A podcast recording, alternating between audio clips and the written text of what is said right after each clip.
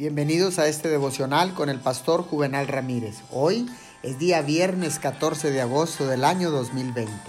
La palabra de Dios dice en el libro de Tito, capítulo 3, verso 5, Él nos salvó no por nuestras propias obras de justicia, sino por su misericordia. Dios trata con personas que carecen de carácter espiritual y que viven una vida llena de pecado. Así como trató con mi vida, tratará con ellas. Pero Él apunta a cambiarlas para que puedan llegar a ser santas de corazón y caminen con una vida recta. Aquí es donde entra la oración y demuestra su maravillosa capacidad y el fruto.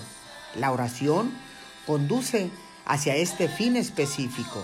De hecho, sin oración no es posible un cambio en el carácter moral.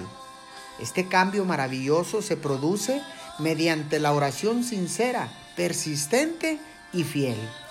Cualquier forma adoptada de cristianismo que no cause cambio en los corazones ni en las mentes de las personas es un engaño y una verdadera trampa. Oremos. Bendito Padre Celestial, quiero darte gracias y alabarte por la infinita misericordia y por la gracia que me has demostrado, Señor, para que yo sea transformado en mi manera de pensar y en mi manera de vivir. Amén y amén.